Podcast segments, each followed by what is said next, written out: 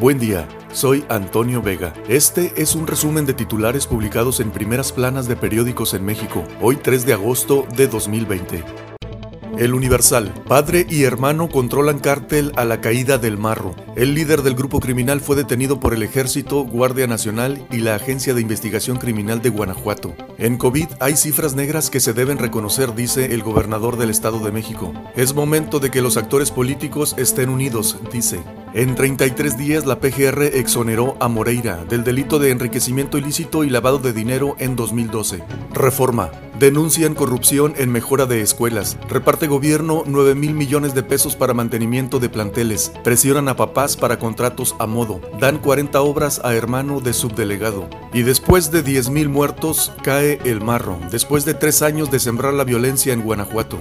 Retrasan reforma laboral y presionan desde Estados Unidos. El rezago en la implementación de los centros de conciliación laboral y viejas prácticas del sindicalismo mexicano dan a Estados Unidos razones para acusar a México de incumplimiento con el TEMEC. Aprovechan pandemia para hacer fraudes. Durante la crisis por COVID-19, obtener datos de los ciudadanos de manera ilegal se ha vuelto más sencillo.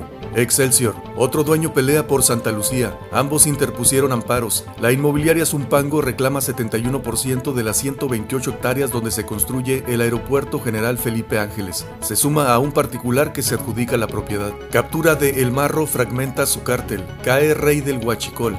El Heraldo. Las redes y trolls en la mira del INE. Facebook y Twitter acordaron con la autoridad electoral combatir las fake news y transparentar la compra de propaganda en las campañas de 2021. Milenio. Drones y bloqueo financiero llevaron a Guardia del Marro. El líder del cártel de Santa Rosa de Lima fue capturado en el municipio de Juventino Rosas junto con cinco personas, entre ellas su jefe de seguridad.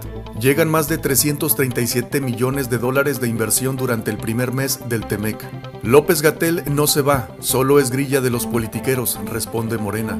24 horas, dos días sin López, crece pandemia, van más de 47 mil muertes. Tras diferendo con gobernadores, López Gatel desaparece.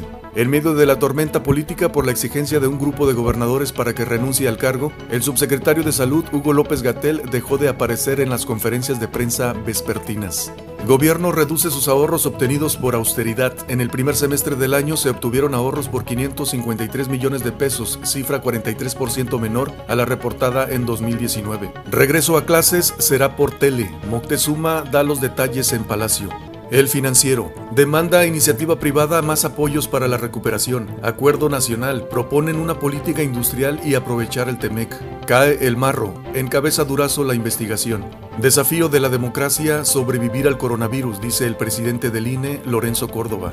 Encuesta. Repunta aprobación de AMLO, ven avance en salud. Pregunta, ¿usted aprueba o desaprueba el trabajo que está haciendo Andrés Manuel López Obrador como presidente de México? Aprueba, 58%, desaprueba, 37%. Pregunta, ¿cómo calificaría la manera en que el gobierno de López Obrador está tratando los siguientes aspectos? Economía, muy bien o bien, 22%, muy mal o mal, 58%.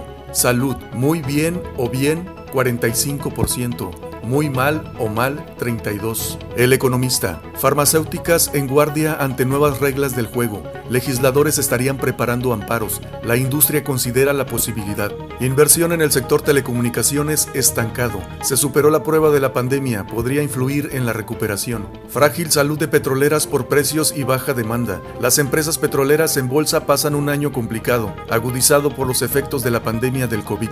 La razón de México. Cae el marro, el mayor a un capo en la 4T. Ven desaparecido al cártel de Santa Rosa de Lima. Prevén lucha entre cártel Jalisco Nueva Generación, el de Sinaloa y los templarios por la región.